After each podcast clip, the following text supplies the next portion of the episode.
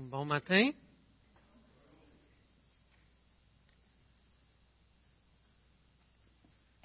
Alors, c'est. Euh, vous ne me connaissez pas, mon nom est François, je suis avec ma femme Nathalie, ici en arrière, ici. Alors, euh, j'ai eu le privilège de servir à l'Église ici, des années 2000 à 2010. Ça fait déjà sept ans. Et puis, euh, le privilège de travailler avec Donald, un peu avec Steve et un peu avec Gilles. Hein, j'ai goûté à tout avant de partir. Alors, euh, mais Gilles, c'est sûr que c'est spécial. Puis là, euh, j'ai quitté à Montréal, mais on se revoit quand même un peu partout.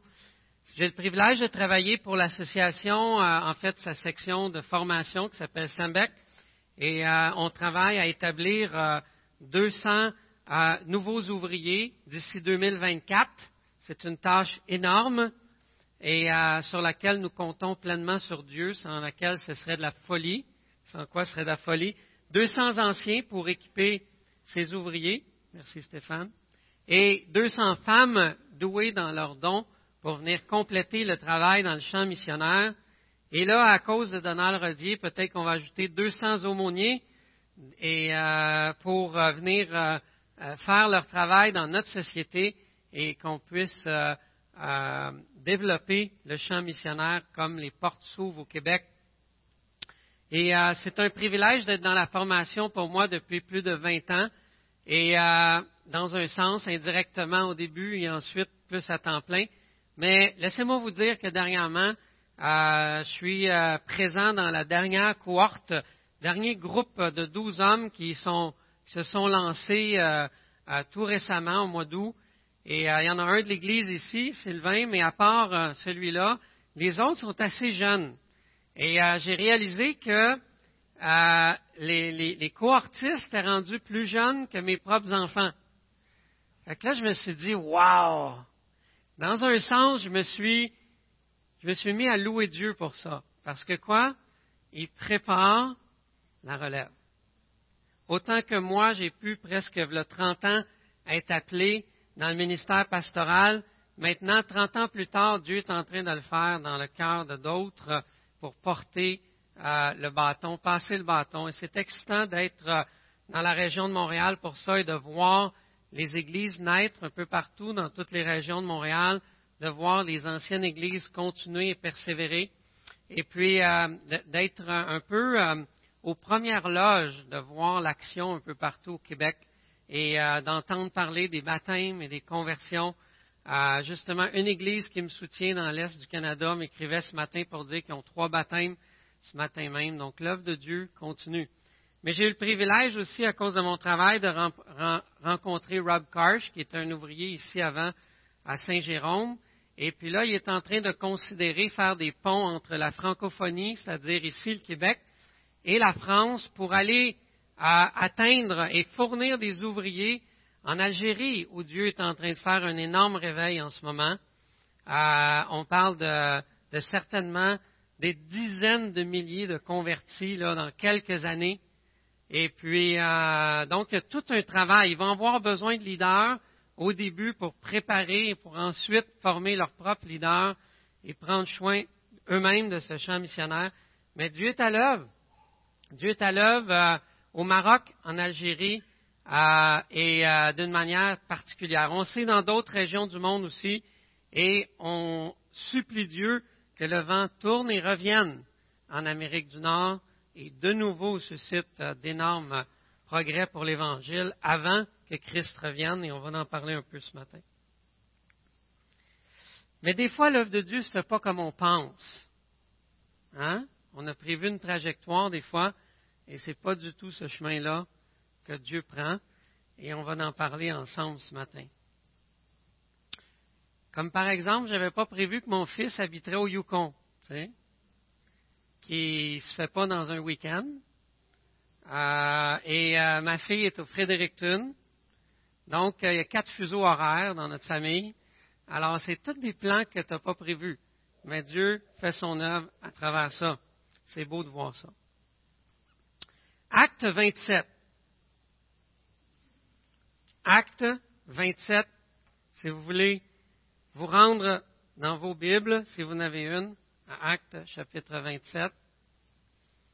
Je ne pourrai pas tout lire le chapitre, mais je vais lire quand même une grande portion, puisque c'est un récit, et j'aimerais vous amener à entrer dans le récit. Ça va, Michel? Tu me regardes avec les yeux sévères, là, c'est bon? OK, correct. Prions. Éternel, nous venons devant toi pour que tu nous révèles ce matin ce que ta parole veut adresser dans nos cœurs, dans nos vies. Puisses-tu, par ton esprit, faire cette rencontre et qu'on puisse euh, sortir euh, édifié de ton œuvre dans nos vies. Merci pour l'Église ici qui continue à porter le flambeau et qui grandit. Et nous te prions qu'elle puisse continuer de croître. Nous te prions pour leur projet d'implantation. Nous te prions pour le progrès de l'Évangile dans toute la Montérégie. Seigneur, dirige-nous ce matin. On t'en prie. Amen. Lorsqu'ils furent décidés, verset 1, lorsqu'il fut décidé que nous embarquions pour l'Italie, que j'ai une petite version probablement différente de la vôtre, mais vous devriez être capable de suivre. On remit Paul et quelques autres prisonniers à un centenier dans la colonne courte impériale du nom de Julius. Montés sur un navire, la Dramite, qui devait côtoyer l'Asie, nous avons gagné le large et, nous, et avec nous se trouvait Aristarque, un Macédonien de Thessalonique. Le jour suivant, nous avons abordé à Sidon. Julius, qui traitait Paul avec bienveillance, lui permit d'aller chez ses amis et de recevoir leurs soins. Parti de là, nous avons longé la côte de Chypre parce que les vents étaient contraires. Après avoir traversé la mer qui baigne la Cilicie, la Pamphylie, nous sommes arrivés à Myra, en Lycie. Là, le centenier trouva un navire d'Alexandrie à destination de l'Italie et nous y fit monter. Pour vous mettre dans le contexte, si vous ne savez pas, Paul est prisonnier ici et on veut l'amener à Rome pour comparaître devant César. Pendant plusieurs jours, nous avons navigué lentement. Nous avons atteint à grand-peine les parages de Cnide et comme le vent ne nous permettait pas d'aborder, nous avons longé la crête vers Salomné. En la côtoyant avec peine, nous sommes arrivés à un lieu appelé Beauport, près duquel était la ville de Lazée. Un temps assez long s'était écoulé et la navigation devenait dangereuse, car le jeûne était déjà passé. C'est pourquoi Paul leur donnait cet avertissement. Je vois que la navigation ne se fera pas sans péril et sans beaucoup de dommages, non seulement pour la cargaison et pour le navire, mais encore pour nos personnes. Mais le centenier se fiait au pilote et au capitaine du navire plutôt qu'aux paroles de Paul. Ça a du sens, hein? On se fie au capitaine?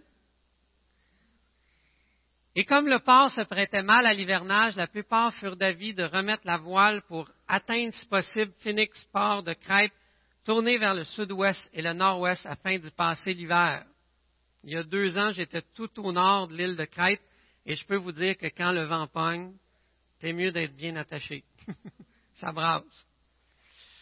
Un léger vent du sud vient souffler. Ils passèrent à être en mesure d'exécuter leur projet, levèrent l'ancre et côtoyèrent de près la crête. Mais bientôt après, venant de l'île, un vent de tempête appelé Euraquilon se déchaîna. Le navire fut entraîné sans pouvoir tenir contre le vent, et nous nous sommes laissés aller à la dérive. Tandis que nous passions au-dessus d'une petite île appelée Clauda, nous avons réussi avec peine à nous rendre maîtres de la chaloupe après l'avoir hissée on se servit des moyens de secours pour ceinturer le navire, et dans la crainte d'échouer sur la cite, on abaissa la voile, c'est ainsi qu'on alla à la dérive. Fortement secoué par la tempête, on jeta le lendemain une partie de la cargaison, et le troisième jour, ils lancèrent de leurs propres mains les agrès du navire. Ni le soleil, ni les étoiles ne parurent pendant plusieurs jours, et la tempête se maintenait si forte que nous avions perdu finalement toute espérance d'être sauvés. On n'avait pas mangé depuis longtemps. Alors Paul, debout au milieu des hommes, leur dit, Vous auriez dû m'obéir et ne pas repartir de Crète. Vous auriez évité ce péril et ce dommage. Maintenant, je vous exhorte à prendre courage, car aucun de vous ne perdra la vie. Seul le navire sera perdu. Un ange de Dieu à qui j'appartiens et rend un culte s'est approché de moi cette nuit et m'a dit, Sois sans crainte, Paul, il faut que tu comparaisses devant César. Et voici que Dieu t'accorde la grâce de tous ceux qui naviguent avec toi, C'est pourquoi prenez courage, car j'ai cette foi en Dieu qu'il en sera comme il m'a été dit. Nous devons échouer sur une île quelconque. C'était la quatorzième nuit que nous étions ainsi ballottés. Avec quatorze nuits, avez-vous pensé? Ouf! Vers le milieu de la nuit, soupçonnant l'approche de quelque terre, ils jetèrent la sonde et trouvèrent vingt brasses après avoir couvert une courte distance, et la jetèrent à nouveau et trouvèrent quinze dans la crainte d'échouer sur des récifs. Ils jetèrent quatre ancres de la poupe. Ils souhaitaient la venue du jour.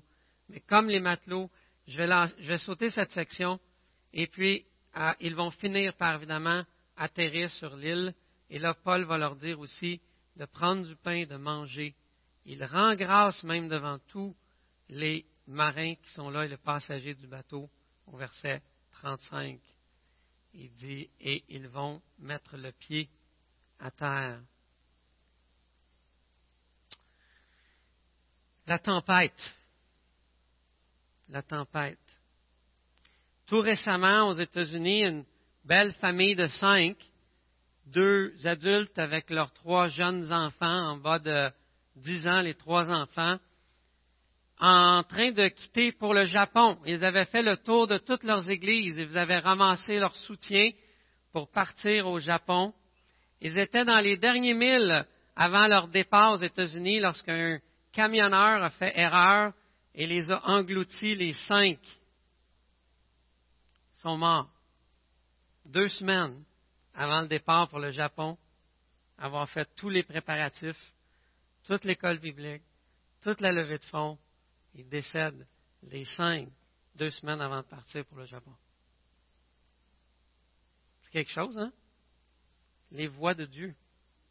À leur funérailles, la famille Paul, à leur funérailles, leur pasteur a dit ceci dans sa prière, après évidemment vécu toute la lamentation et la douleur d'avoir connu cette famille. Il prie ceci, nos yeux sont tournés vers toi, Seigneur, et notre espoir est en toi seul. Souviens-toi de nos afflictions. Nous savons que tu nous fais pas boire cette coupe en vain. Nous nous rappelons ton amour infaillible, tes miséricordes sans fin, qui se renouvellent chaque matin. Grande est ta fidélité. Notre espoir est en toi. Tu ne resteras pas caché à toujours, mais tu auras compassion. Nous connaissons ton cœur. Il s'est révélé dans sa plus haute compassion par rien d'autre dans ce monde que lorsque ton Fils est mort sur la croix. Nous nous souvenons qu'il a été frappé et broyé en portant nos transgressions. Tu es ce solide rocher par lequel nous allons tenir ferme. Quelle prière dans des funérailles. Une foi ferme en Dieu. Comment faire face à la tempête dans nos vies? Et ici, c'est une tempête littérale, mais dans les deux sens aussi.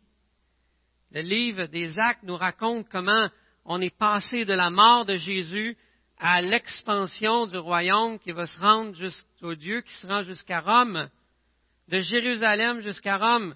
Et Paul, cet homme religieux mais inconnu de Dieu, qui n'avait pas compris l'Évangile, qui faisait tout pour plaire à Dieu par ses propres efforts, a eu une intervention divine, gracieuse de Dieu dans sa vie, où il a entendu la bonne nouvelle, il a cru, il a été converti, il est devenu un disciple et missionnaire pour Dieu. Et à sa conversion, Dieu lui dit, cet homme est un instrument que j'ai choisi pour porter mon nom devant les nations, devant les rois, devant les fils d'Israël. Je lui montrerai tout ce qu'il doit souffrir pour mon nom tout un appel à ta conversion. Hein. Paul devait aller à Rome. Dieu avait dit dans Actes chapitre 19, tu vas aller à Rome. Il avait confiance dans cette certitude que Dieu lui avait donnée et certainement qu'il fallait qu'il se rende à Rome. Mais il y aura beaucoup d'obstacles sur sa route. Et on en a lu un ce matin. Il est énorme. Parfois, on a l'impression que notre bateau coule aussi. Ça ne se passe pas comme on a prévu. Pas du tout même comme on a prévu. C'est tellement pas notre plan. Peut-être le monde dans lequel tu vis ce matin te dit la phrase suivante avec ses variantes et ses synonymes, mais elle te répète constamment que tu es maître à bord. Ça, c'est, c'est le drive avec lequel tout le monde vit présentement en Amérique du Nord. Tu es maître à bord. Même c'est dit que la génération dans la vingtaine aujourd'hui ont cet ADN en eux où c'est dit qu'ils doivent vivre pour leur passion et leurs propres rêves. Ils sont nés pour s'accomplir.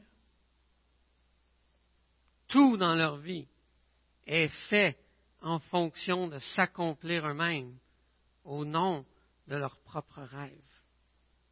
Tu es maître à bord, qu'on leur dit depuis qu'ils sont nés. Je vois chez mon propre fils. Il est maître à bord. Il décide pour lui de où il veut, quand il veut. Et c'est son agenda. Ce matin, on va voir que le texte biblique nous parle d'une vision chrétienne des choses où c'est complètement différent.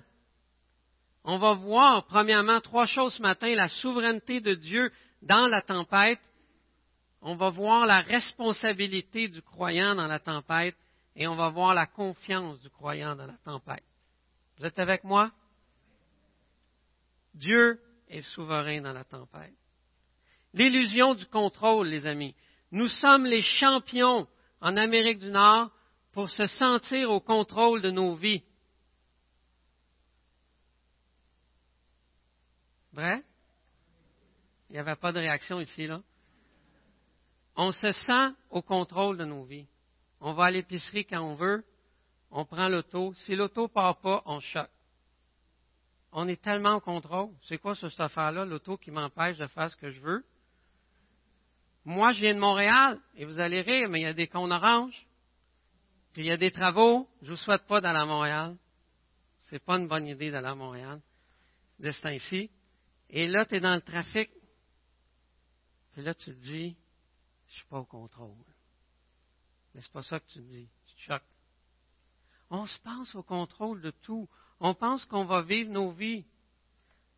Si on était dans d'autres parties de ce monde aujourd'hui, on aurait moins cette illusion qu'on est au contrôle de notre vie. Il y a tellement de choses qu'on ne sait pas et qu'on ne. Mais il y a cet élément de contrôle qui nous empêche de prendre conscience que Dieu est souverain dans la tempête, que Dieu est là, mais nous vivons des épreuves et on a l'impression des fois que le bateau est, hors contrôle. Un peu comme quand Paul dit descendre les voiles, puis là, wow! Hein? Tu vois, vous avez été en bateau, mais quand tu ne contrôles plus un bateau, là, ça brasse. Ça brasse. C'est le temps de prendre les gravoles, et puis, tu sais pas où tu t'en vas, tu sais pas ce qui se passe. On aime même projeter une image, même dans la tempête, qu'on est au contrôle, et ça, c'est fort, hein? Là, on est dans la tempête, puis on dit à tout le monde qu'on est au contrôle. On a de la misère à s'ouvrir même dans la tempête, puis de dire à nos amis, à nos proches, même pas à monsieur, madame, tout le monde, Waouh, ça brasse à l'intérieur. Je suis pas maître à bord et je connais pas beaucoup cette expérience-là, et là, ça brasse. Dans le verset 13, dans une traduction, on lit Un vent du sud vint à souffler, et se croyant maîtres de leur dessein, ils levèrent l'ancre et partirent. Ça ressemble à nous, ça, frère et sœurs, pas vrai? Se croyant maître, on part. Dieu, celui qui est à bord, sa souveraineté, sa totale puissance et son contrôle qu'on a chanté dans les cantiques ce matin, si vous vous souvenez, nous, nous pointent vers la providence de Dieu. La providence de Dieu, des fois on dit la souveraineté de Dieu, mais il y a des termes théologiques ici. La providence de Dieu, c'est le total soutien de Dieu à sa création pour mener ses plans à leur terme. Wow! On devrait méditer un peu plus souvent sur la providence de Dieu, pas vrai? La totale puissance, le, total soutien de Dieu à sa création pour mener à terme ses plans. Parce que Dieu est providentiel, le croyant a un Père. Et on peut être reconnaissant quand les choses vont bien, on peut être patient quand on traverse la turbulence, et on peut jouir d'une grande liberté, sans souci à propos de notre futur. Quand je suis en avion et ça brasse, je peux vous dire une chose, je ne me sens pas au contrôle.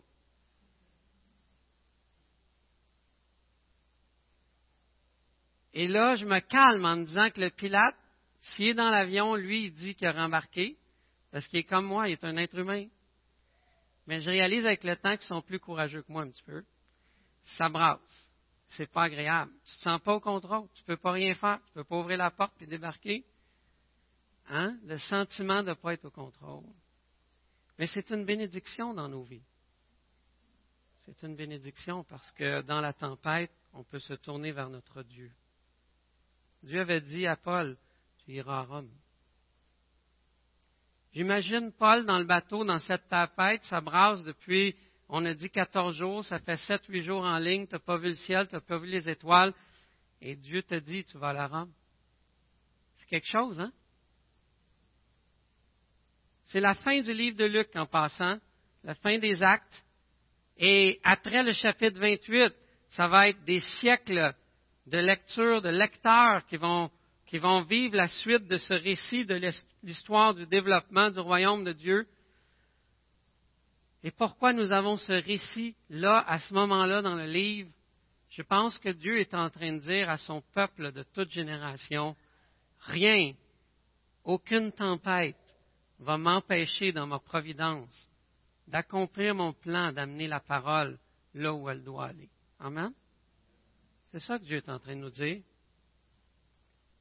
Vingt siècles derrière nous nous le prouvent, nous le permettent. Ça ne s'est pas fait nécessairement sans tempête.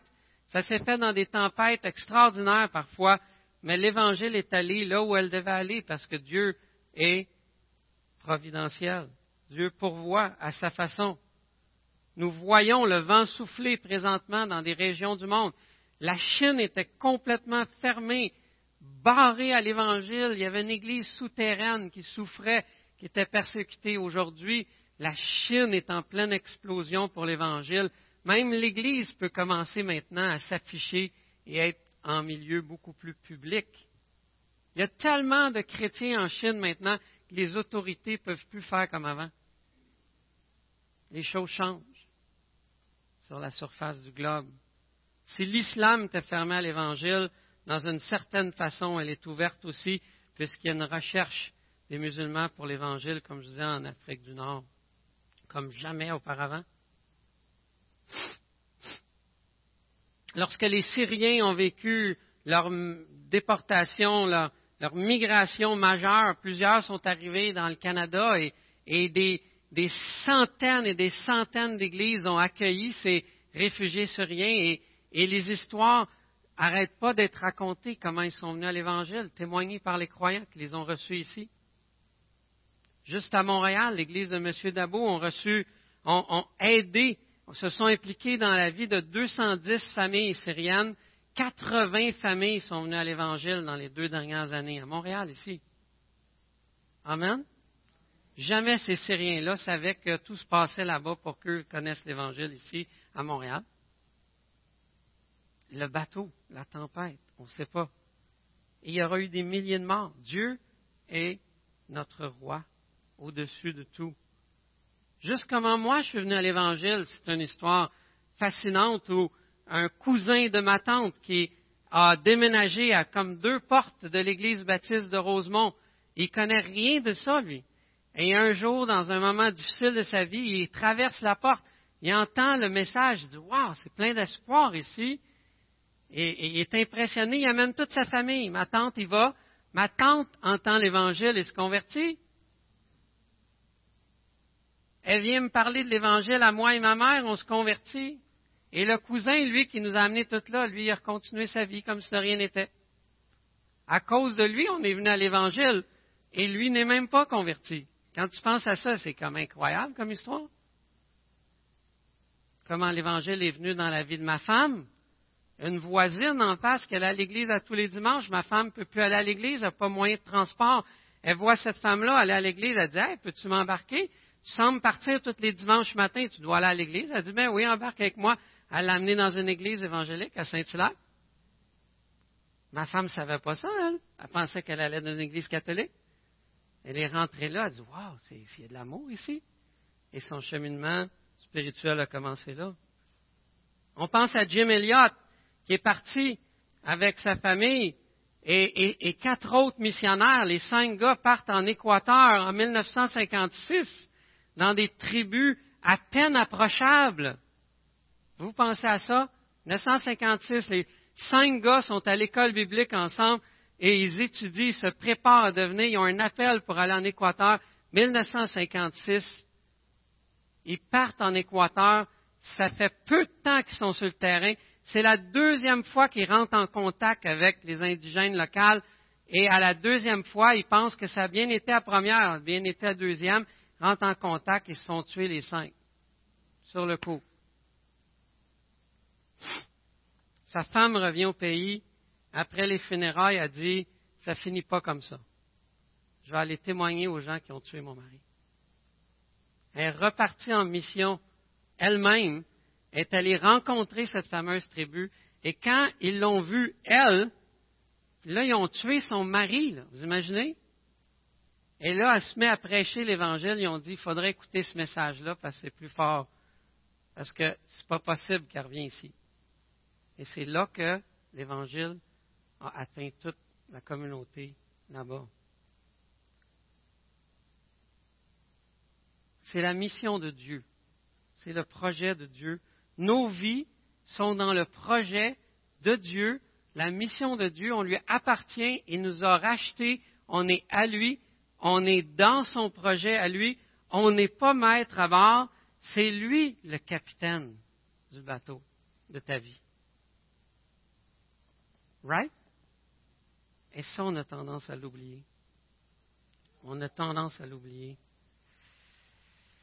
Dieu peut nous aider à traverser la tempête. Parfois, nous nous sentons, dit Paul Gosselin, un auteur québécois, nous sentons dépassés par les événements, nous vivons une certaine confusion et angoisse. Paul, héros de la foi, avouait lui-même que lorsqu'il était en Asie, nous avons été excessivement accablés au-delà de nos forces de telle sorte que nous désespérions même de conserver la vie. Et nous regardions comme certains notre arène mort. Et oui, de tels jours peuvent survenir, et même dans ceux-là, Dieu est là aussi. Et nous nous sentons désorientés, nous avons l'impression de perdre de contrôle, c'est normal. Nos forces souvent reposent sur notre apparence de contrôle, et quand Dieu l'enlève, on se sent démuni. C'est normal on n'avait pas appuyé notre force au bon endroit. Quand tu es en montagne et tu t'accotes à un endroit pour faire un pas, mais finalement, ce n'était pas le bon sol, hein? Chlou! Ça va pas bien. Là, là, ça s'est pas tenu comme c'était supposé. Mais lorsque nous allons mettre notre confiance dans le Dieu qui nous a dit, ma vie, ta vie, je m'en occupe, je suis ton Père. ton Père.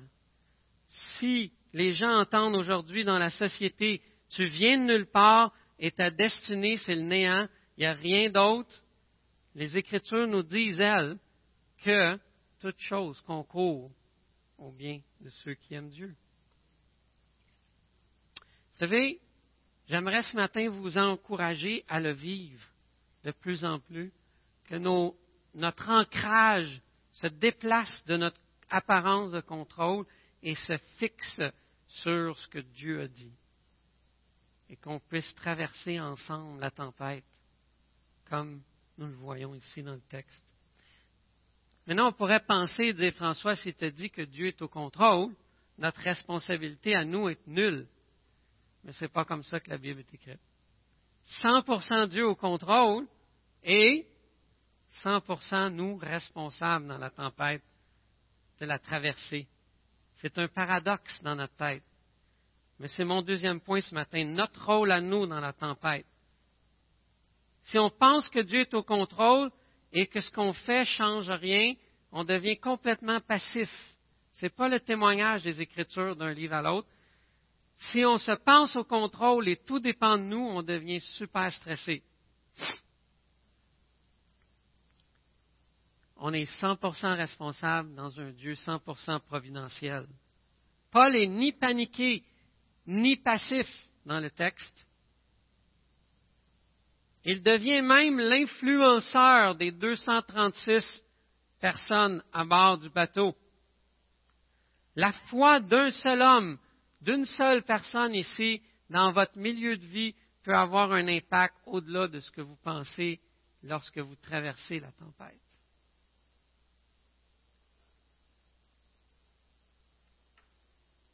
Au début, Paul, Paul y parle, mais qu'est-ce qu'on a lu? On va écouter le capitaine. Toi, pas très fort. Il est patient. Il attend. Mais quand ça brasse depuis 14 jours, puis qu'il reprend la parole, oh, là, il a une écoute nouvelle. Paul va prendre la parole au moment opportun. Il va leur parler des certitudes qu'il a dans sa vie pour traverser cette tempête. Et il va leur dire, le Dieu qui m'a donné ces certitudes m'a même dit que vous allez passer au travers si vous suivez mes directives. Paul ne va pas mettre le focus sur lui, il va mettre le focus sur le Dieu, un ange de Dieu, le Dieu créateur au-dessus m'a dit. Et et c'est des moments souvent où on peut manquer l'occasion. Parfois, on va tellement être concentré sur la tempête qu'on traverse, sur nous-mêmes, qu'on perd de vue que c'est un moment idéal probablement pour avoir une influence qu'on n'aurait jamais quand tout va bien autour de nous. Paul a été leur conseiller, il les a encouragés, il leur a partagé la parole, il les a conseillés, il les a avertis, c'est-à-dire il a été un bon exemple pour eux, et il les a même aidés à s'en sortir. Tout un rôle, toute une influence pour quelqu'un qui est dans le même bateau, dans la même tempête, mais qui a quelque chose en lui de plus grand que tout autour d'eux. L'assurance de Paul était fondée sur une révélation de Dieu. C'est lui qui l'a eu direct euh, à travers un ange. Nous, on l'a direct à travers sa parole ici. On peut vraiment s'ancrer là-dessus, non pas sur notre apparence de contrôle, non sur les choses que je peux contrôler, mais sur ce qui est dit ici pour traverser cette tempête. Les tempêtes ne font pas des chrétiens automatiquement des personnes d'influence dans leur milieu. C'est une œuvre encore là de la grâce de Dieu en nous. Mais nous pouvons décider ce matin de dire là où je suis dans ma vie, là où Dieu me place, je vais agir avec l'influence que Dieu me donne d'avoir, parce que je vais mettre ma confiance sur ce qui est écrit.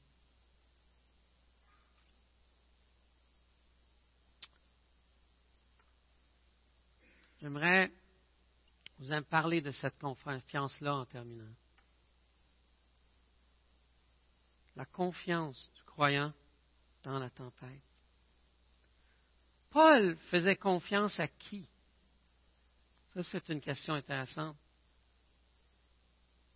On sait qu'il faisait confiance à Jésus, son Dieu, son Sauveur. Vous savez que Jésus a été lui-même dans une tempête avec les douze, et ça s'est mis à brasser là aussi. Il était avec les douze. Et les douze ont commencé à paniquer pas mal. Et ils sont allés le réveiller. Et ils ont dit, on est en train de mourir ici, là, ça coule. Et Jésus se lève, il leur dit, Jean de peu de foi. Il se lève et menaça les vents et la mer. Il y eut un grand calme. Ces hommes furent saisis d'étonnement. Quel est celui-ci, disent-ils, à qui obéissent même les vents et la mer? Ils ont eu une peur telle, le langage original en grec est extrêmement fort aussi. Ils ont eu une peur incroyable. Même le mot français ici, c'est quel est celui-ci, non pas qui est celui-ci, mais quel est celui-ci, dans le sens de dire de quelle nature est celui-ci. Ils ont immédiatement pris conscience qu'ils étaient en présence de quelqu'un qui n'était pas de la même nature qu'eux. Parce que lui, il parle au vent et les vents s'arrêtent. À qui Paul a mis sa confiance? Il a mis sa confiance à celui qui est au-dessus de la tempête. Nous, on traverse la tempête. Dieu est au-dessus de la tempête. Peut-être que quand tu es dans la tempête, frère et sœurs, tu te dis, tu vois tes péchés avec lesquels tu luttes encore, et tu te dis, subtilement, ce n'est pas une voix très forte, mais une petite voix qui te dit que tu es en train d'être puni pour ce que tu es en train de ce que tu fait. Tu subis les conséquences de tes propres actes en ce moment. Et c'est pour ça que tu es dans une tempête. Laissez-moi vous dire ceci ce matin. Quand Jésus était sur terre, il a dit à ceux à qui il a enseigné, il y a ici plus que Jonas. Je suis le vrai Jonas. Pourquoi il dit ça? Si on revient à l'histoire de Jonas, ça va nous aider. Jonas a refusé l'appel de Dieu, il s'est enfui. Et Dieu l'a envoyé où? Dans une tempête dans un bateau. Il y a beaucoup de bateaux et de tempêtes dans la Bible. Il y a une raison.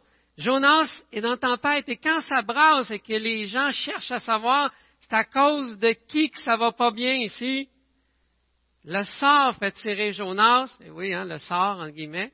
C'est un jeu de mots, je pense, dans le livre de Jonas. Il dit, lancez-moi dans la tempête car je mérite ce qui m'arrive. Et vous, vous serez sauvés. Quand Jésus a dit qu'il est le vrai Jonas, il est en train de nous dire que nous tous ici, il y avait une tempête qu'on méritait vraiment d'aller dedans et qui était la conséquence vraiment de tous nos péchés. La foi en Jésus, c'est de croire que Jésus s'est laissé lui-même jeter dans la tempête que je méritais afin de recevoir en retour une vie qui est éternelle. Jésus a subi la tempête de ta punition, celle que tu méritais déjà lorsqu'il est allé à la croix mourir pour toi, afin que tu aies la certitude qu'aujourd'hui, dans chacune des tempêtes que tu vas traverser, sache que ce n'est jamais la colère de Dieu à ton égard. Pourquoi? Jésus a été lancé dans la tempête à ta place pour porter la colère de Dieu. Si tu traverses la tempête, ce n'est pas la colère de Dieu qui se déverse. C'est Dieu qui est en train d'accomplir son plan pour ta vie et pour sa mission à laquelle il nous a appelés pour le glorifier en attendant son retour. Amen. La colère de Dieu est déjà tombée sur Jésus. Et même si dans son amour, Dieu décide de te corriger par une tempête, c'est pour ton bien. Il n'est pas en train de déverser sa colère sur toi pour te faire subir un jugement que déjà, qui a déjà été payé une fois pour toutes. Jésus a dit, tout est accompli. Jésus a vécu l'abandon dans la tempête de ses souffrances à la croix afin que toi, tu saches que toutes tes souffrances que tu vas traverser, tu ne seras jamais seul. Jamais seul. Ce matin, c'est cette confiance que le texte nous interpelle à avoir. Confiance en qui? En celui qui est au-dessus de la tempête, de toute tempête et confiance en celui qui a pris la tempête à ta place au niveau de sa colère pour que tu puisses être pardonné et aimé.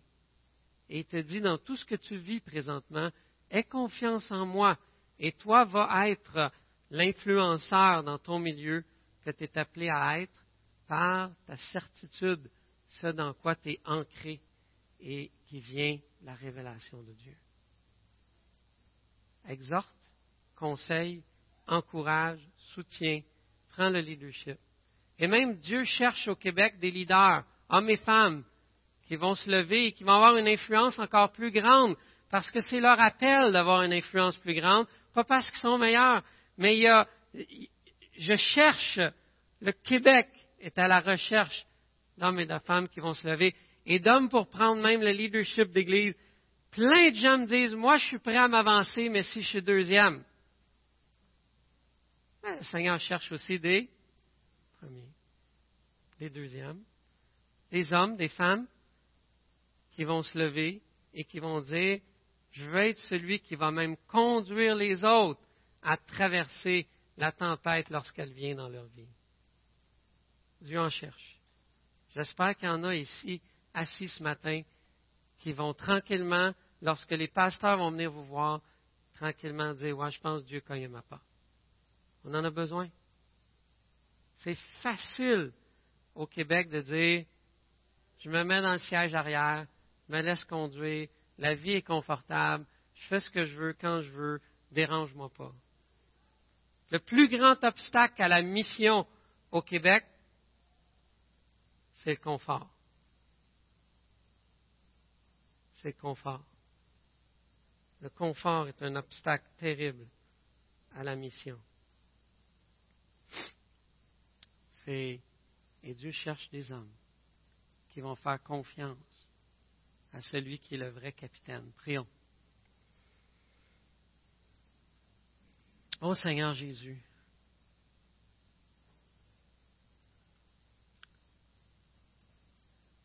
nous ne sommes plus sous ta colère. Christ est mort pour nous. Mais tu nous fais pas éviter les tempêtes, tu nous, rappelles que tu es dans la tempête avec nous pour notre bien, dans le sens biblique, et pour ta mission, parce que c'est la tienne. Et Seigneur, on ne sait pas quel chemin tu prends. On ne sait pas quelles voies sont tes voies. Mais nous te prions cette prière qui était faite au funérailles dernièrement et qui dit, nous avons confiance et nous avons l'expérience de tes compassions, de ta bonté et de ta fidélité. Nous voulons rester ancrés dans celui qui est au-dessus de la tempête. Aide-nous, Seigneur, à traverser et d'être ces, ces hommes, ces femmes entre tes mains par ta grâce, influençant autour de nous, parce que nous sommes enracinés sur un sol qui est inébranlable. Nous t'en prions. Amen.